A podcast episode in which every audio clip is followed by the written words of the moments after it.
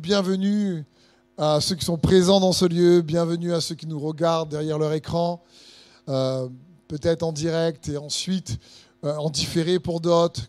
Je prie que vous soyez bénis par sa parole, par sa présence, que vous réalisez plus que jamais que vous êtes grandement aimés de Dieu, euh, parce que c'est la vérité. Vous êtes grandement aimés de Dieu. Et je prie également pour tous ceux et celles qui sont présents dans ce lieu, que vous soyez euh, revitalisés, revigorés par sa présence, par sa parole. On a la grâce de pouvoir se réunir, même avec des restrictions un peu plus sévères.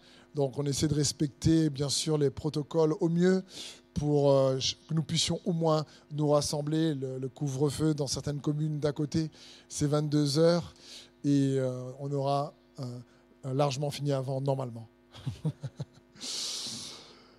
le, thème que j'ai eu à cœur de vous partager pour cette célébration s'intitule En construction.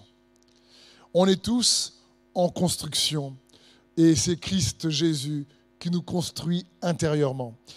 Euh, Est-ce que ça vous est déjà arrivé de dire Seigneur, là, franchement, j'ai j'ai besoin que tu ouvres une porte. J'ai besoin que tu puisses euh, euh, réellement là, euh, non seulement ouvrir une porte, mais créer une opportunité, créer une percée. Ça vous est déjà arrivé, vous, de prier comme ça? Parce que vous avez l'impression, dans la saison dans laquelle vous êtes, ben, c'est une saison compliquée, pas facile. Et dans cette saison-là, vous aimeriez que les choses changent et que vous puissiez changer rapidement de saison et qu'une porte qui réellement s'ouvre et vous fait sortir de cette saison. Ça vous est déjà arrivé, ça? Et dernièrement, je méditais, je priais et euh, j'avais cette pensée où le Seigneur me rappelait que parfois, les portes que Dieu veut ouvrir pour nous dans une saison, ben, s'ouvrent dans une saison compliquée. On a tendance à croire que parfois, les portes que Dieu va ouvrir, ben, Dieu va ouvrir des portes uniquement dans des saisons favorables ou dans un temps de paix. Alors que parfois, Dieu ouvre une porte même dans des saisons compliquées ou dans des saisons où il y a des tempêtes. Et je vous encourager à comprendre ça parce que que ce soit dans des bonnes ou des mauvaises saisons, que Dieu change ou pas la saison, eh bien, crois-moi, il est toujours à l'œuvre en toi, pour toi et avec toi. Et il n'a pas besoin forcément qu'une saison change pour te donner une bénédiction. Même si des fois on aimerait que les saisons changent. Et je disais à des frères et des sœurs dans la semaine, je vous remercie d'être venus nombreux et nombreuses ce soir et ceux qui nous regardent. Et je vous encourager à garder, à protéger votre faim et votre soif de Dieu en tout temps. Parce que les saisons difficiles, les saisons de frustration, de déception, les tempêtes dans nos vies vont surtout chercher à venir éroder ou voler notre faim et notre soif de Dieu.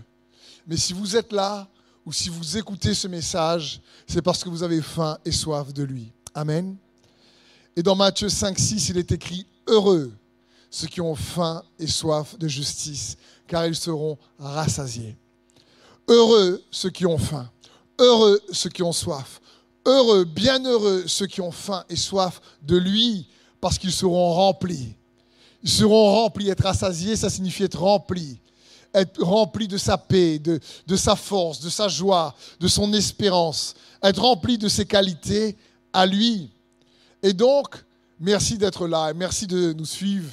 Et je prie qu'au travers de cette célébration, vous puissiez comprendre que Dieu veut vous remplir de sa paix. Dieu veut vous remplir de sa joie, de sa force, en toute saison. Même dans les saisons difficiles, Dieu veut te remplir de sa paix et de sa joie. Car nous sommes tout le temps en construction. Tout le temps.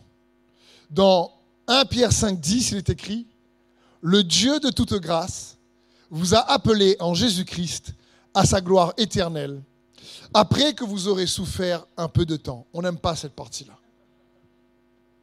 Il vous rétablira lui-même, il vous affermira, vous fortifiera, vous rendra inébranlable. Le reste, on aime bien. Moi, j'aime bien, moi. Il vous rétablira. Ouais, mais ça signifie qu'on est dérétabli avant. ça n'existe pas, mais vous avez compris. Il vous affermira, il vous fortifiera, il vous rendra inébranlable. Ça signifie qu'on était ébranlable avant. Mais il est à l'œuvre. Il est à l'œuvre en chacun d'entre nous. Et un des versets les plus connus dans la parole de Dieu, de l'Église avec un grand E ou de chaque enfant de Dieu, un des versets les plus connus, c'est celui-ci. Romains 8, 28. Nous savons du reste que toute chose concourt au bien de ceux qui aiment Dieu, de ceux qui sont appelés conformément à son plan. Nous savons du reste que tout, toute chose contribue ou concourt au bien de ceux qui aiment Dieu. Est-ce qu'il y a des frères et sœurs qui aiment Dieu dans ce lieu? Amen. Donc toute chose va concourir à ton bien. Mais parfois, on ne comprend pas trop le tout, ça veut dire quoi? On ne comprend pas trop le tout, ça veut dire quoi le tout? Le tout, ça veut dire les bonnes saisons comme les mauvaises saisons. Et pendant ce temps où je méditais, où Dieu euh, me rappelait que oui, il peut changer les saisons, oui, mais il peut même ouvrir une porte ou des opportunités dans des saisons difficiles. Si tu continues à garder ta faim et ta soif de lui, tu vas découvrir qu'il y a des opportunités en toute saison pour toi. Si tu gardes ta faim et ta soif de lui, tu la cultives et tu vas les saisir par la foi, même dans les saisons difficiles, tu vas te rendre compte que souvent les choses ne sont pas ce qu'elles semblent être. Je le répète. Et c'est ma première partie. Dans les saisons difficiles, souvent, les choses ne sont pas toujours comme elles semblent être.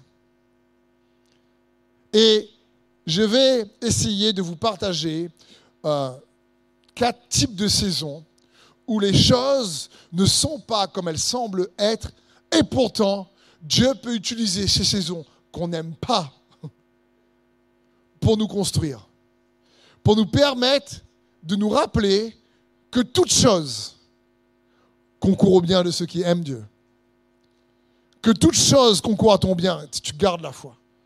Et le premier type, la première type plutôt, première catégorie de saisons, c'est les saisons, j'ai appelé ça les saisons de soustraction. Vous savez, on aime, moi, un verset par exemple que j'aime bien, c'est dans Genèse 1, quand Dieu a créé l'homme, il est béni. Il dit Soyez féconds, multipliez-vous. Ah, c'est bon ça C'est bon, tu, dis moi, j'aime quand la bénédiction marche avec la multiplication. Mais sais-tu que parfois la bénédiction marche avec la soustraction? Ah, tu te dis non. Où tu as vu ça, toi? Dans sa parole. Je prends l'exemple de Gédéon. Il y a donc euh, l'ennemi du peuple d'Israël, les Madianites, qui attaquent Israël. Gédéon a une armée d'à peu près 32 000 hommes. Il est content. Ah, donc, comme les Madianites sont encore plus nombreux que 32 000, il se dit ah, ah, Moi, là, j'ai levé une armée. Seigneur, tu m'as appelé, tu m'as béni. Eh bien, j'ai relevé une armée de 32 000 hommes, à peu près. Et je ne vais pas lire pour vous, mais vous pouvez lire cette histoire dans Juge 7. Dieu lui dit, Gédéon, c'est bien, hein, mais ton armée est trop nombreuse. Et là, Gédéon doit dire, ah, ah bon? Tu es sûr quand même, l'ennemi est quand même plus nombreux que nous, quoi. Et Dieu lui dit, ils sont trop nombreux, et si vous avez la victoire à cause du nombre, vous allez croire que c'est vous qui allez faire la différence, alors que vous devez comprendre que c'est moi qui va faire la différence. Tu sais quoi? Va dire à ton armée, tous ceux qui ont peur de rentrer chez eux. La Bible dit qu'il y a 22 000 hommes qui rentraient à leur case. Bon, ce n'était pas écrit case parce que, quand tu étudies le grec, dit chez eux, rentrer chez eux. Et euh, donc, il reste, vous comprenez, à ce moment-là, il reste bah, sur les 32 000, 22 000, 10 000. Et Dieu lui dit, 10 000, c'est encore trop beaucoup. Donc il dit, là, ça fait encore trop. Donc tu sais, tu vas les amener à une rivière boire de l'eau, et tous ceux qui vont l'appello avec leur langue, comme, comme des chiens, c'est eux que tu vas garder. Et ceux qui vont s'agenouiller pour boire, comme des gentlemen, eux, tu leur dis de rentrer chez eux également. Et la Bible dit qu'ils étaient au nombre de 300, ceux qui l'eau. Et là, Dieu dit, maintenant c'est bon. Maintenant c'est bon pour avoir ta victoire. Je veux dire, maintenant c'est bon. Bénédiction et soustraction. Et ça, des fois, on a du mal, nous, à comprendre. Les choses ne sont pas toujours comme elles semblent être.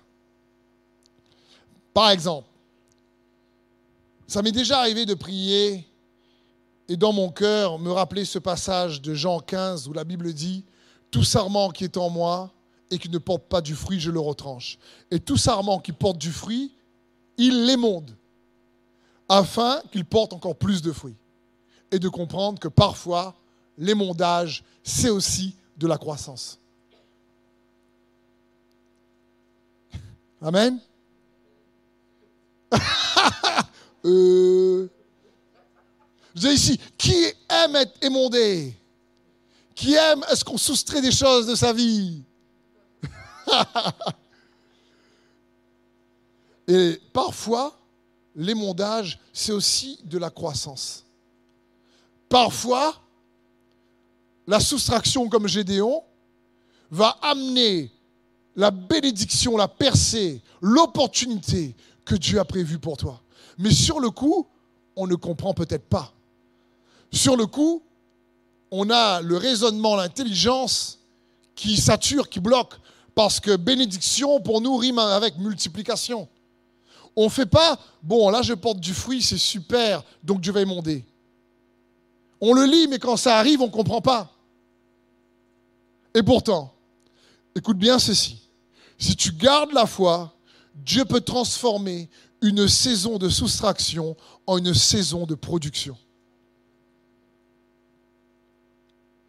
Parce que les choses ne sont pas toujours comme elles semblent être. L'émondage peut être aussi de la, croissance. Dieu émonde pour une meilleure production de fruits. Dieu soustrait l'armée de Gédéon pour une plus grande percée, victoire retentissante à la gloire de son nom.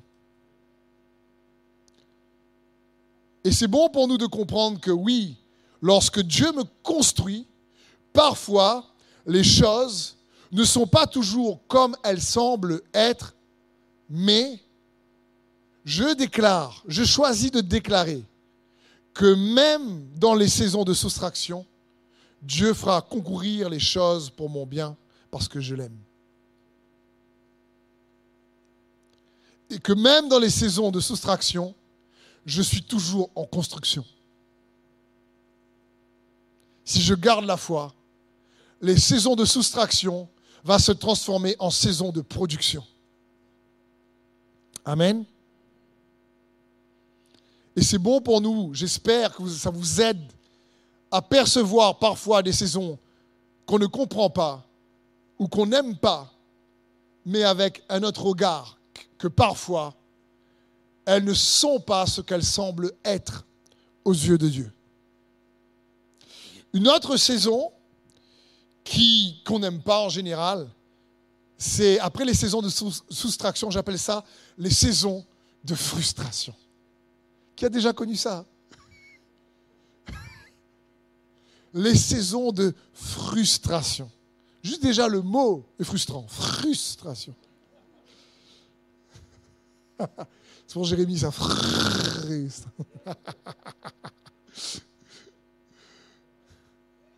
Et il nous faut comprendre que c'est des saisons qu'on traverse tous.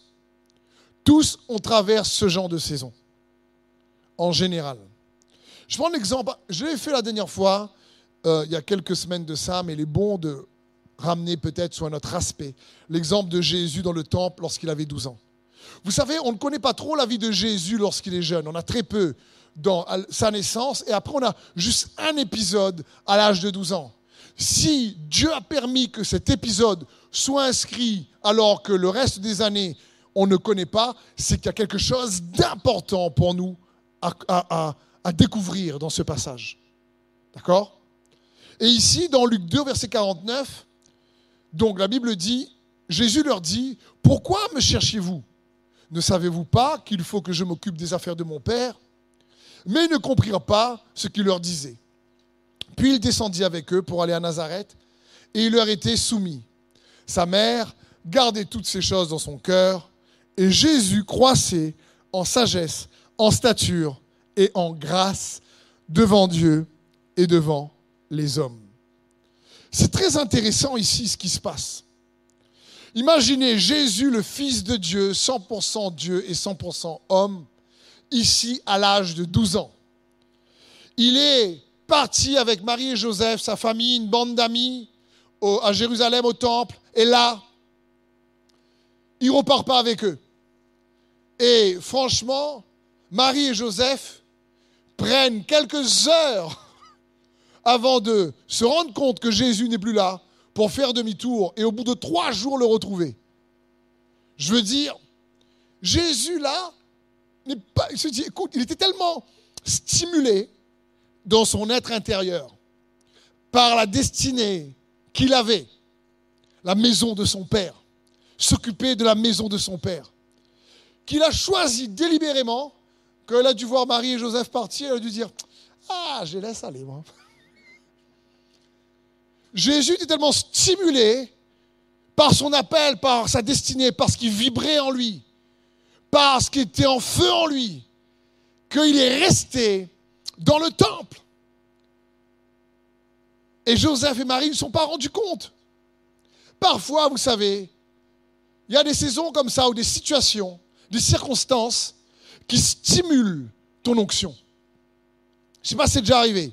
Ça stimule, ça fait vibrer quelque chose en toi pour lequel tu es destiné. Mais à ce moment-là, Jésus a 12 ans. Il doit grandir encore en sagesse, en stature et, en force devant Dieu, devant les hommes. Il est 100% Dieu, mais humainement parlant, c'est comme si tout ce qu'il avait en lui, tout le potentiel, tout ce qu'il pouvait déverser, ben la saison, les circonstances son âge ne lui permettait pas. Il fallait encore attendre. Quelle frustration Quand tu sais que peut-être parfois tu as plus à donner, mais ce n'est pas le temps. Vous êtes déjà arrivé ça? C'est pas le temps parce que ce n'est pas encore la saison. Est-ce que tu t'es déjà trouvé, toi, dans, ce genre de saison de frustration? Où tu as cette saison où tu sais que tu ne peux pas satisfaire réellement tes émotions. Il, est là, il est, stimulé par la maison de son père. Il a 12 ans, mais il ne peut pas le faire. Le temps n'est pas arrivé. Et donc il doit retourner avec Marie et Joseph. Le danger, écoutez bien ceci, dans ces saisons de frustration, dans ce genre de saison, c'est d'amplifier notre frustration. Vous savez comment? En se laissant séduire par le futur. On est tellement séduit par ce qu'on veut après que le temps présent, on n'arrive pas à le célébrer. Parce qu'on sent qu'il y a un décalage.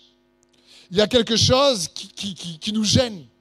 Et on se dit toujours, quand cette saison-là sera finie. quand cette saison-là sera finie. Tu vois après là? Ça va être mieux. Après, je vais être bien. Après, franchement, euh, lorsque cette saison-là sera terminée, je vais être bien. On est souvent séduit par la saison d'après. La vérité, tu sais quoi? C'est ce que aujourd'hui, il y a un an, deux ans, trois ans, quatre ans en arrière, tu as désiré à ce qu'on soit aujourd'hui. Et en général, parfois, on est toujours frustré quand même. oui ou non?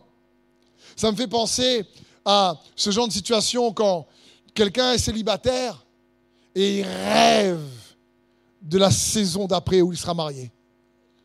Et là, il idéalise. Et là, il idéalise. Tu vois, là, quand je serai marié, là, le rêve.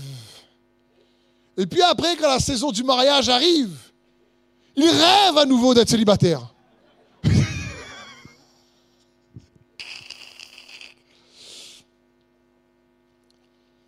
Parce qu'il idéalisait la saison. Il était séduit par oh, comment ça va être après? Et du coup, il avait du mal à réellement, pleinement vivre le moment présent.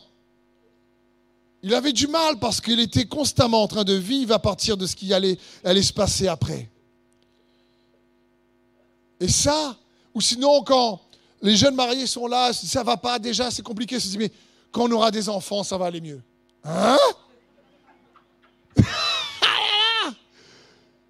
Je veux dire, mais j'ai entendu ça, tu vois, ça va pas en ce moment, mais quand on aura des enfants, ça va aller mieux. Euh... Tu vois, quand tu as des enfants là, bah, disons qu'il y a plus de défis, quoi. Gloire à Dieu pour les enfants, c'est une grande bénédiction. Mes enfants, je vous aime. Il y en a, une là dans la salle. Ma princesse de papa. Mais on idéalise, vous comprenez, le danger dans les saisons de frustration, c'est d'être piégé par la séduction du futur, qu'on s'invente nous-mêmes. Parce qu'on a une insatisfaction au moment présent qui ne vient pas combler nos émotions. Me suivez-vous? Et là, Jésus, dans ce cas, il est stimulé, son onction, tout ce qu'il est, le oin, le Jésus le Christ, c'est-à-dire le oin, son onction, est stimulé par la maison de son Père. Mais ce n'est pas le temps. Et la Bible dit que Marie et Joseph, donc on a lu tout à l'heure, sont revenus le chercher pour lui dire non, rentre avec nous. Et Jésus est rentré. Jésus n'était pas encore humainement dans son humanité, je parle près. Parce que il était en train d'écouter, nous dit Luc 2, 46. Ils le trouvèrent dans le temps, passé au milieu des maîtres. Il les écoutait, leur posait des questions. À l'âge de 12 ans, Jésus écoutait les maîtres. Mais à l'âge de 30 ans, Jésus confrontait les maîtres. Il avait gagné en stature, en maturité et en sagesse. Il n'était pas destiné juste à les écouter, il était destiné à les changer, à les renouveler, à, challenger leur manière d'exposer les Écritures. Mais ce n'était pas encore le temps à 12 ans. Ce qu'il y a d'intéressant, c'est que Marie, sa maman, à 12 ans, on lui dit rentre avec nous. Mais à 30 ans, c'est elle qui lui a dit aux noces de Cana ils n'ont plus de vin. Ils n'ont plus de vin. Et c'est Jésus qui lui répond Femme, qu'est-ce que tu me veux? Mon heure n'est pas encore venue. Quelle réponse? Mais la Bible dit qu'il écouta quand même. Et c'est comme ça qu'il a commencé à faire éclater sa gloire. Cette même personne qui à un moment donné lui a dit Viens, rentre, lui a dit Écoute, bah maintenant il faut y aller. Vas-y.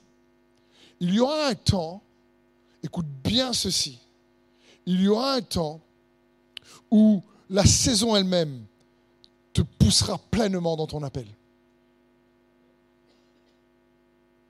Si tu gardes la foi, il y aura un temps où tu verras, Dieu lui-même sera capable d'agencer les circonstances. Et il est fort, il est très fort. Pour agencer les circonstances, pour te pousser lui-même. Écoute bien ceci. Si tu gardes la foi, Dieu peut transformer une saison de frustration en saison de maturation. Où tu gagnes en sagesse. Si tu es célibataire, le, mariage commence à se préparer dans le célibat. Amen pour ceux qui sont célibataires. Et pas Amen si vous êtes marié, retourne pas célibataire, reste marié. Ah ouais, c'est vrai ça. Il faut que je me reprépare. Non, non, non, non. Si tu gardes la foi, tu peux, Dieu peut transformer une saison de frustration en saison de maturation. Comme pour Jésus, tu es en construction même dans cette saison.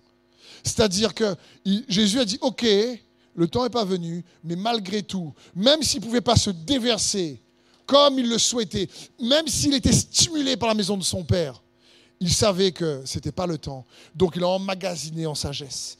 Il a emmagasiné en grâce, en faveur, immérité si tu préfères.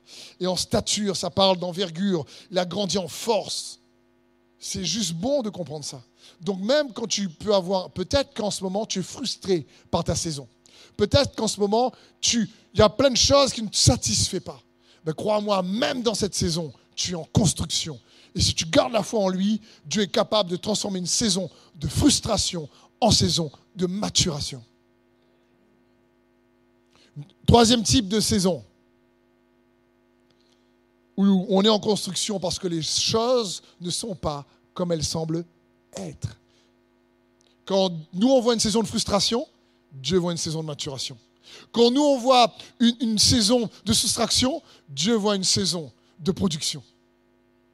Et quand nous, on voit une saison, écoutez bien ceci, d'abandon, qu'est-ce que Dieu voit? Qu'est-ce que Dieu voit? Il y a une autre saison qui s'appelle les saisons d'abandon. Les saisons d'abandon, c'est les saisons où peut-être on a tous vécu le rejet en général. Tu te sens rejeté, méprisé, pas considéré, abandonné. Ou sinon, comme on dit aujourd'hui, ben, moi, on ne me remarque pas. On remarque toujours les autres, mais pas moi. C'est déjà arrivé ça? Dire, ouais, mais c'est toujours les autres qu'on remarque et pas moi. Et dans ces saisons-là, écoute bien ceci, ça me fait penser au, roi David, lorsqu'il a été méprisé par son papa et ses frères, lorsqu'il a été... On ne l'a pas vu, on ne l'a même pas compté. son papa, quand le prophète Samuel arrive pour un, un de ses fils rois, il le calcule tellement pas qu'il a oublié. Et eh, c'est pas cool. Et c'est le prophète Samuel qui fait, ben, t'as plus d'enfant Il ne te reste plus un garçon quelque part Et le papa qui fait, ah ouais Ah oui, le petit David. Le petit David, il est quelque part. Et allez le chercher. Mais vous imaginez le mépris? Mais écoute bien ceci. Parfois, être mis à l'écart aux yeux des hommes, c'est être mis à part pour Dieu. Parfois, être mis à l'écart aux yeux des hommes, c'est être mis à part pour Dieu. Ce qui est arrivé au roi David, une saison où Dieu veut que tu apprennes dans ces saisons d'abandon à réévaluer ton estime de toi. Non pas à partir de ce que les autres pensent ou disent, ou à partir des circonstances, mais à partir de ce que lui a dit de toi et a fait pour toi. Et c'est ce qu'a fait David. À ce moment-là, alors qu'il n'était pas considéré de son papa et de ses frères, il a été mis à l'écart. Mais pour Dieu, c'était une mise à part, parce que les choses ne sont pas toujours comme elles semblent être. David aurait pu s'apitoyer et dire franchement, papa fait tellement de préférences. C'est toujours moi, qui m'occupe des brebis, c'est les frères qui ont le beau rôle. Moi, on est à table, on ne me voit jamais. Pourtant, je sers, j'emmène leur repas. Et franchement, c'est toujours moi qui est le plus méprisé. C'est toujours moi le vilain petit canard. C'est pas possible. Mais David n'a pas vu cette saison d'abandon, de rejet, de mépris comme une saison où le, fait que sa famille le dévaluait dans son estime de lui, lui, il a gagné son estime de soi en adorant Dieu dans les champs, dans les prairies où il amenait ses brebis. Et il a réévalué qui il était. Donc comprends bien ceci. Si tu gardes la foi, Dieu peut transformer une saison d'abandon en une saison de sélection. C'est pas ses frères qui étaient choisis après. Hein. C'est lui. Amen. Parce que les choses ne sont pas toujours ce qu'elles semblent être. Il y a la perspective des hommes et la perspective de Dieu. Ce qui va changer, c'est si on garde la foi en lui dans ces saisons-là. Comment nous, on, sait qu'il nous voit. David a appris à réévaluer son estime de lui-même par rapport à ce que Dieu pensait de lui. Il savait que son nom signifiait, le nom David signifie bien-aimé. Il savait qu'il était bien aimé de Dieu, même s'il était mal aimé de sa famille. Et ça, ça fait une différence. Quatrième type de saison, les saisons de transgression, de manquement, d'infraction. Les saisons où tu, tu sais que tu ne fais pas ce qu'il faut, où tu n'es pas à la hauteur, où tu rétrogrades, je ne sais pas. Les saisons où tu fais des erreurs, où, tu as tendance même parfois à t'éloigner de lui. des saisons comme ça, beaucoup d'entre nous, on traverse. Mais il n'y a rien de nouveau sous le soleil, comme le dit le, le roi Salomon. Même les apôtres l'ont traversé, notamment Pierre. Pierre, le grand apôtre Pierre.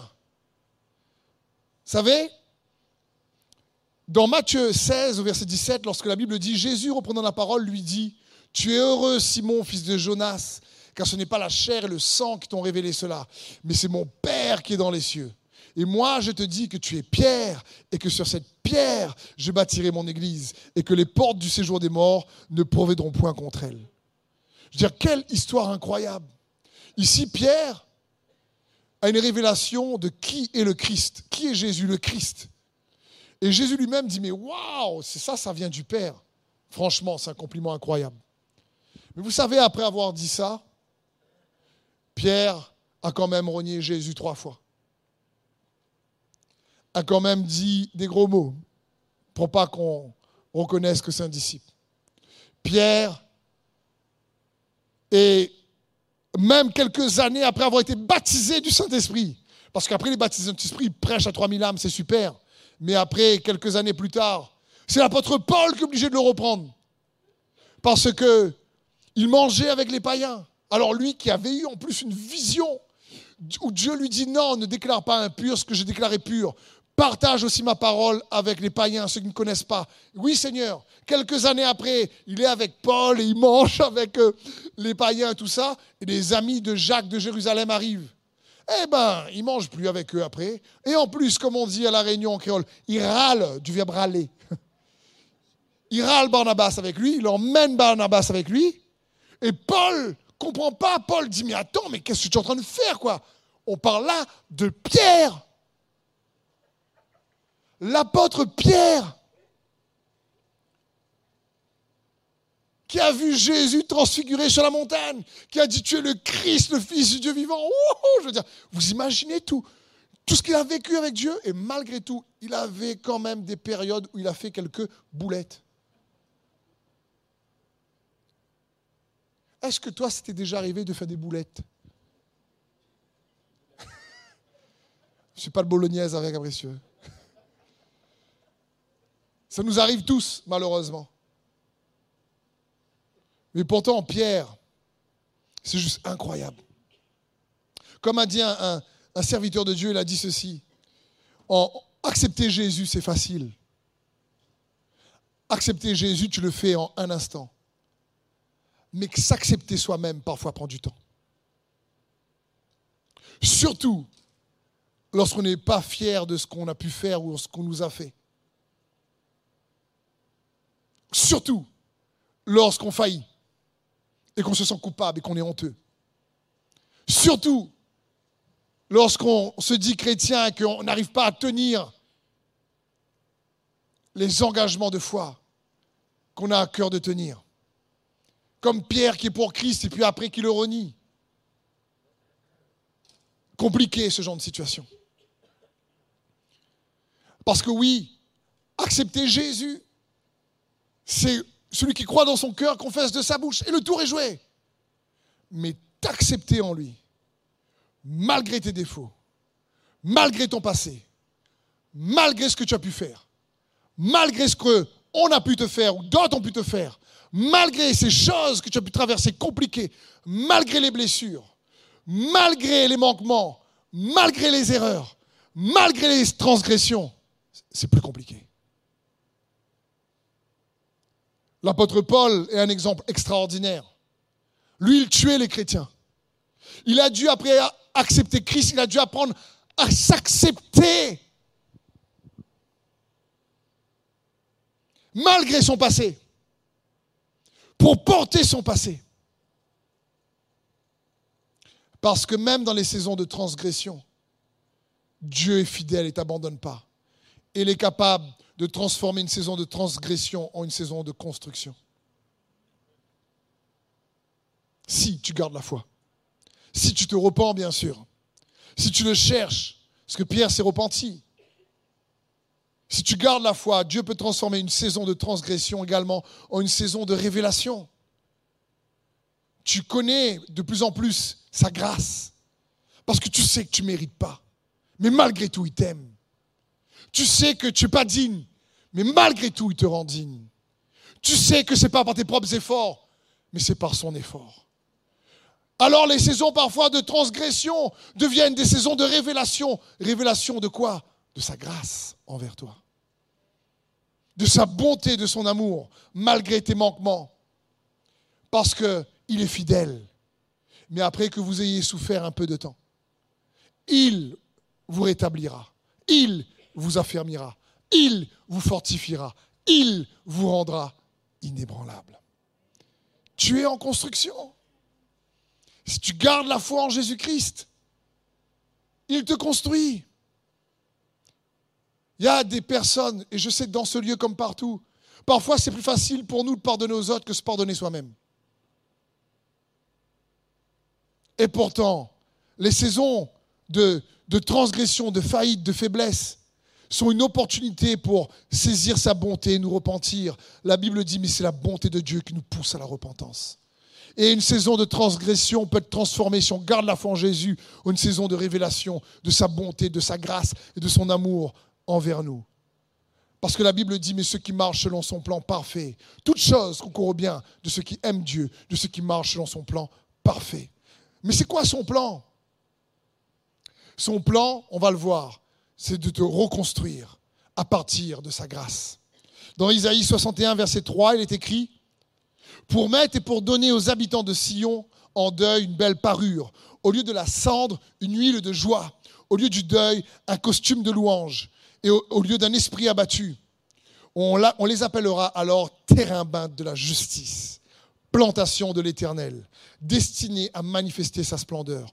Il, ça parle de toi et moi, ceux qui ont eu le ceux qui sont passés par le deuil, ceux qui sont passés par le, euh, réellement l'esprit abattu, ceux qui sont passés par la honte, l'ignominie, ceux qui ont une vie en ruine, ils reconstruiront sur d'anciennes ruines. Ils relèveront des décombres du passé. Ils rénoveront des villes dévastées, des décombres vieux de plusieurs générations. Ici, ça parle ici que son onction sa grâce, l'esprit de la grâce. Ce que Dieu désire, c'est reconstruire sur les ruines de ton passé, les ruines des saisons d'abandon, les ruines des saisons de frustration, les ruines des saisons réellement de transgression. C'est dans ce sens.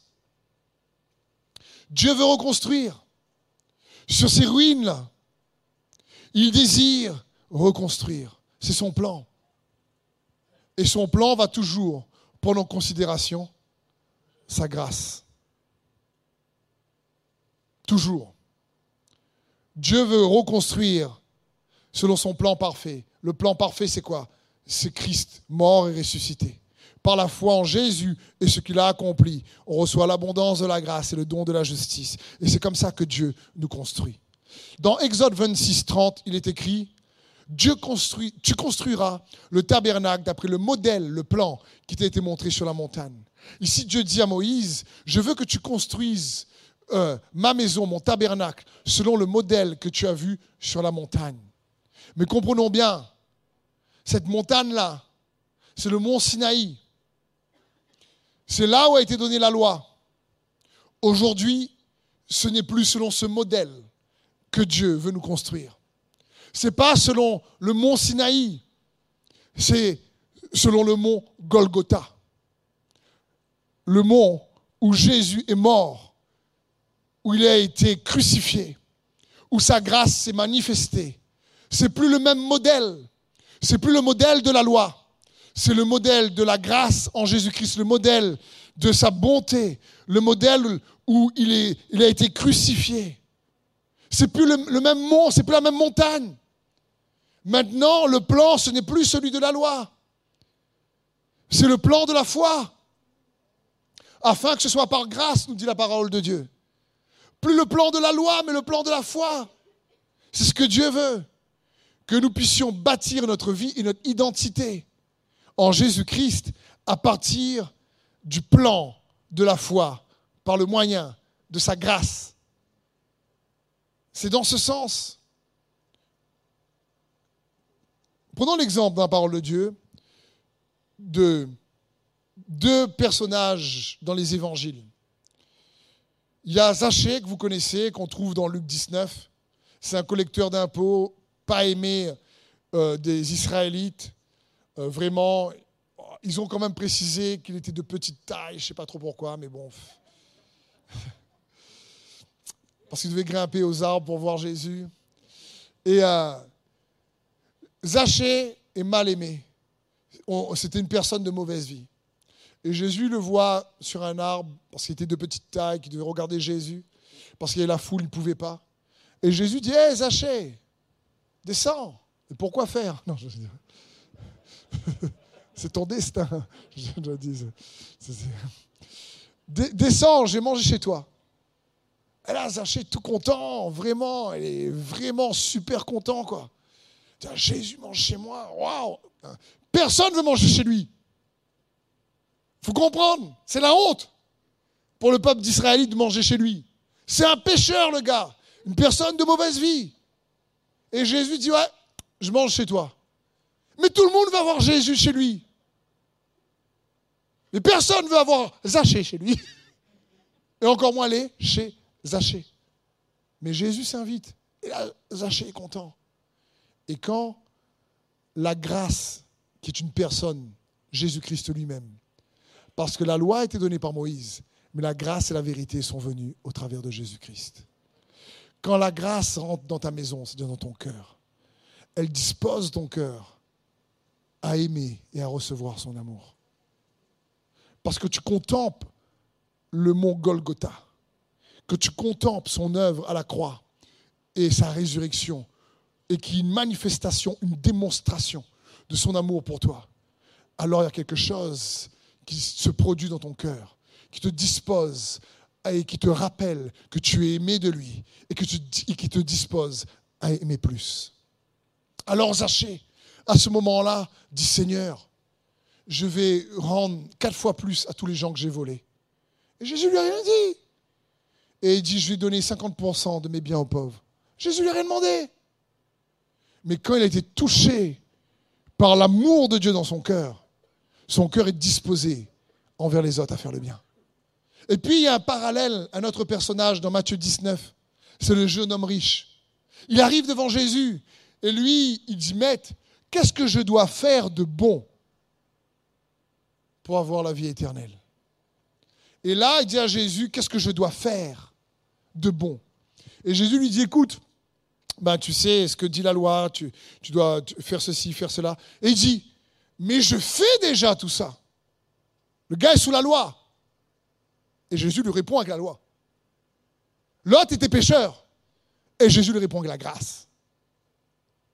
Alors le jeune homme riche dit, ben écoute, je fais déjà ces choses-là. Jésus lui dit, il te manque une chose. Va vendre tout ce que tu as et donne-le aux pauvres. Et la Bible dit que il a été tout triste parce qu'il ne voulait pas le faire, parce qu'il était attaché à ses biens. Et on voit le contraste entre Zachée, un homme de mauvaise vie, et cet homme de loi, avec sa propre justice, qui pratiquait la loi, mais qui n'a pas reçu la grâce et l'amour de Dieu dans son cœur. Parce que l'amour de Dieu dispose nos cœurs. Le Nouveau Testament n'a rien à voir avec l'Ancien Testament. L'Ancien Testament est un livre d'instruction, fais ci, fais pas ça, fais ci, un livre de loi, il faut que tu fasses. Le Nouveau Testament est un livre d'identification. Ça parle de qui tu es par la foi en Jésus-Christ. Ça ne parle pas de ce que tu dois faire. C'est pour ça que quand les gens viennent voir Jésus dans Jean 6, il lui dit, mais que devons-nous faire pour faire les œuvres du Père? Il dit, mais l'œuvre du Père, c'est que vous croyez. Ce que, ce que toi et moi, nous devons faire à l'écoute de la parole de Dieu, c'est croire en Jésus et ce qu'il a accompli afin de contempler par la foi cette démonstration d'amour qu'il a manifestée à la croix et cette démonstration de justice qu'il nous a démontrée par sa résurrection et de la recevoir. J'aimerais t'encourager, cette phrase que j'ai notée ce matin pour moi-même. Ne vis pas comme si la croix ne faisait aucune différence dans ta vie. Je veux t'encourager, ne vis pas quotidiennement comme si la croix ne faisait aucune différence dans ta vie.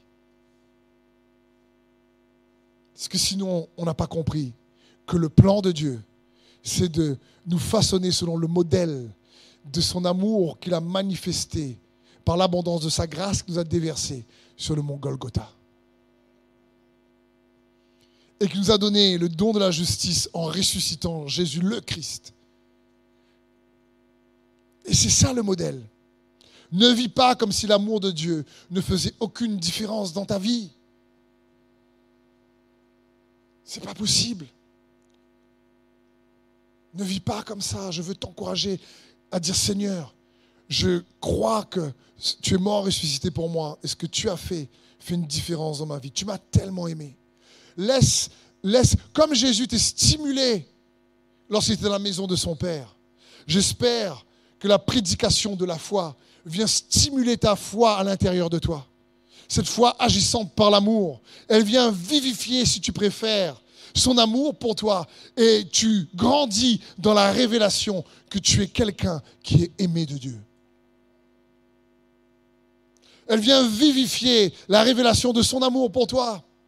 Parce que la Bible dit dans Éphésiens 3, 17 que le Christ habite dans votre cœur par la foi, enraciné et solidement fondé dans l'amour. Vous serez ainsi à même de comprendre avec tous ceux qui appartiennent à Dieu. Ô combien l'amour du Christ est large, long, élevé et profond. Oui, vous serez à même de connaître cet amour qui surpasse tout ce qu'on peut connaître. Et vous serez ainsi remplis de toute la plénitude de Dieu.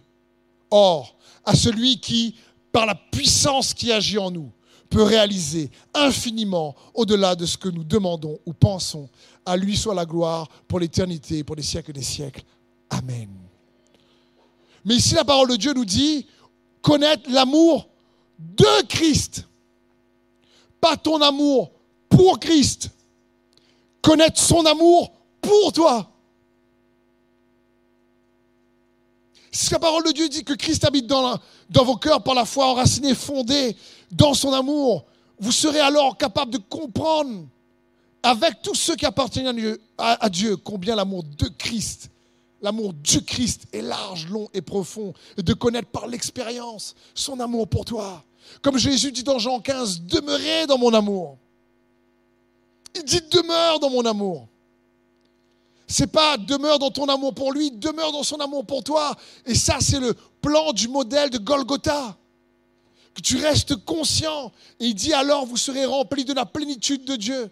Comme on a lu tout à l'heure. Ça parle ici d'être plein, tu fais le plein. Tu, es plus que satisfait. Tu, restes conscient que malgré les difficultés, tu es aimé de lui. Et il y a toujours des choses bonnes qui arrivent à celui ou celle qui se sait aimé de Dieu. Parce que tu sais qu'il va être là et qu'il va faire en sorte de transformer une saison de transgression en une saison de révélation. Qui va transformer une saison de soustraction en une saison de production. Qui va toujours transformer des saisons où, les choses semblent, semblent être quelque chose, mais ne sont pas réellement comme ça, parce que tu es en construction, en gardant la foi en Jésus-Christ. Et tu restes conscient, constamment conscient de l'amour qu'il a manifesté pour toi à la croix. Et écoute bien ceci.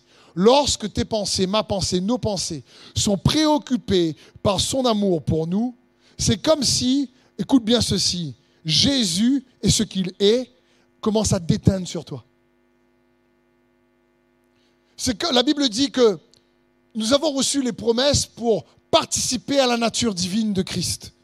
C'est quand tu commences à laisser tes pensées rester conscient, comprendre, comme on a lu dans Ephésiens 3, après euh, tes pensées préoccupées par son amour pour toi, alors la nature de Jésus commence à déteindre sur ta nature.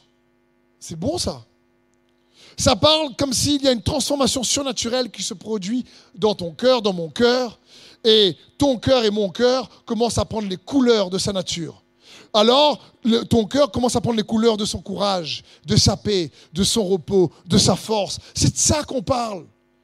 Regarde selon le modèle. C'est, fixe tes regards sur Jésus, qui est l'auteur et le consommateur de notre foi. Regarde à Jésus, ce qu'il est, ce qu'il a accompli. Et juste en regardant, il y a une, une, transformation surnaturelle, parce que tu gardes la foi en lui, ce qu'il a accompli. Et à chaque fois que tu regardes, tu restes conscient de son amour pour toi. Et malgré les difficultés, cette foi-là agissante par son amour pour toi transforme ta perception de tes situations et transforme ton être intérieur. Et sa nature déteint sur toi de plus en plus. C'est ce que Dieu veut pour chacun d'entre nous. C'est comme dans le désert lorsqu'ils sont mordus par un serpent et certains meurent. Vous savez, pour être guéri, ils devaient juste regarder au serpent de bronze élevé sur le bois. Et juste en regardant, il y a quelque chose qui se passait dans leur corps et qui les guérissait. Juste en contemplant Christ et ce qu'il a accompli à la croix, il y a quelque chose qui va se passer en toi qui va te guérir, qui va te transformer, qui va te restaurer. Parce que pour Dieu, tu es en construction. Et après que vous ayez souffert un peu de temps, il vous rétablira, il vous affermira, il vous fortifiera, il vous rendra inébranlable parce que les choses ne sont pas comme elles semblent être. Lorsque tu gardes la foi en lui. Ça me fait penser également au roi David. Cette histoire incroyable lorsqu'il vient affronter Goliath. Ce qu'il y a d'extraordinaire entre David et Goliath, c'est qu'on peut voir une chose. Ce jeune homme, David, qui était encore un ado selon les théologiens, ils disent qu'il avait aux alentours de 16-17 ans en ce moment-là. Goliath, lui, était un, géant euh, réellement entraîné à la guerre. Euh, le gars faisait Krav Maga, Krav Mago, MMA, M&M, ce gars faisait. Je veux dire, il faisait tous les sports qu'il pouvait, quoi. Le gars a lancé le javelot, l'épée. Le gars, c'était un, un guerrier accompli. Euh, Jedi aussi, si tu veux. Et tu vois, David, lui, eh ben, c'était un berger. Mais David, sa pensée à lui était préoccupée par autre chose. Quand il vient dans le combat, quand il vient dans le combat, écoute bien ceci. Il dit dans 1 Samuel 17 au verset 45, David dit aux Philistins, tu marches contre moi avec l'épée, la lance et le javelot. Moi, je marche contre toi au nom de l'Éternel le maître de l'univers, au nom du Dieu de l'armée d'Israël que tu as insulté. On voit que David, ses pensées étaient préoccupées par la grandeur de Dieu. Et quand tes pensées sont préoccupées par la grandeur de Dieu, la grandeur de son amour pour toi, parce qu'il savait qu'il était bien aimé, alors que là, il était délaissé par sa famille, il était loin, il s'occupait encore des brebis, mais il savait que la mise à l'écart était en réalité une mise à part. Il savait que les choses ne sont pas, ce qu'elles semblent être. Il s'est connecté à Dieu, préoccupé de la grandeur de Dieu. Et quand il arrive devant Goliath, ça sort de sa bouche. Il dit, toi, tu viens avec moi contre le javelot, l'épée, avec le javelot, la lance, l'épée. Moi, je viens avec toi au nom de l'Éternel. Il est imbibé dans sa pensée, dans sa conscience de la grandeur de Dieu. Préoccupé malgré le défi géant qui se dresse devant lui. Préoccupé pas par le géant devant lui, préoccupé dans sa pensée par la grandeur de Dieu en lui. Parce que quand tu te préoccupes de la grandeur de son amour pour toi, et tu réalises que son modèle, c'est le mont Golgotha, et que tu restes conscient de la mort et de la résurrection de Jésus-Christ, et que tu gardes la foi, malgré les défis géants qui sont devant toi, alors, peut-être inconsciemment, mais sûrement surnaturellement, il y a une transformation qui se produit en toi et sa nature déteint sur ta nature. Parce que tu es en construction. Et il te construit comme ça. C'est son cœur. Alors, est-ce qu'il y a des géants aujourd'hui dans ta vie que tu dois tuer? Est-ce qu'il y a des situations tu regardes en ce moment et, que l'ennemi veut te faire croire que ce sont des situations géantes. Mais les choses ne sont pas toujours comme elle semble être. Si tu gardes la foi en Jésus, il est capable, oui, de transformer le mal en bien. Si tu gardes la foi, il sera toujours fidèle pour construire sa nature en toi, façonner sa nature en toi. Quelles que soient les saisons, il est là pour toi et avec toi. Amen. C'est son cœur. C'est un bon berger qui prend soin de ses brebis, de ses enfants.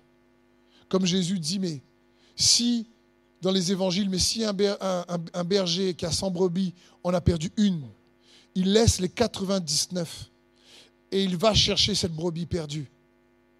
Et vous savez l'image qui m'est venue de cette brebis perdue lorsqu'il la trouve, il la met sur son épaule. Et il marche avec la brebis sur son épaule. Et je crois que pour beaucoup, si tu me regardes ou dans ce lieu, si peut-être tu t'es perdu dans des difficultés et que tu as du mal à voir les saisons dont je t'ai parlé avec les yeux de la foi, parce que je vous ai dit la foi est une perspective également, et que tu as besoin que Jésus te porte sur ton épaule, son épaule, pour que tu puisses te sentir porté par lui face aux difficultés que tu traverses, et qu'il est là pour que si toi tu es blessé, fatigué, nous avons un bon berger, Jésus-Christ, notre Sauveur et Seigneur, qui te dit, fais-moi confiance, fais-lui confiance. Il n'y a pas une saison que tu as vécue dans ta vie qui n'est pas capable de transformer pour que toute chose concourt bien de ceux qui aiment Dieu et de ceux qui marchent selon son plan parfait. Et son plan parfait, il a été façonné dessiné, révélé à Golgotha, lorsque Christ Jésus, qui est le plan, le mystère caché avant tout le temps, l'agneau immolé avant la fondation du monde, est venu exécuter ce plan parfait que Dieu le Père, Dieu le Fils et Dieu le Saint-Esprit avaient concocté de toute éternité, mais qu'il a réalisé il y a à peu près 2000 ans en arrière, afin que tous ceux qui croient soient sauvés par le moyen de la foi en Jésus-Christ le Seigneur. Amen.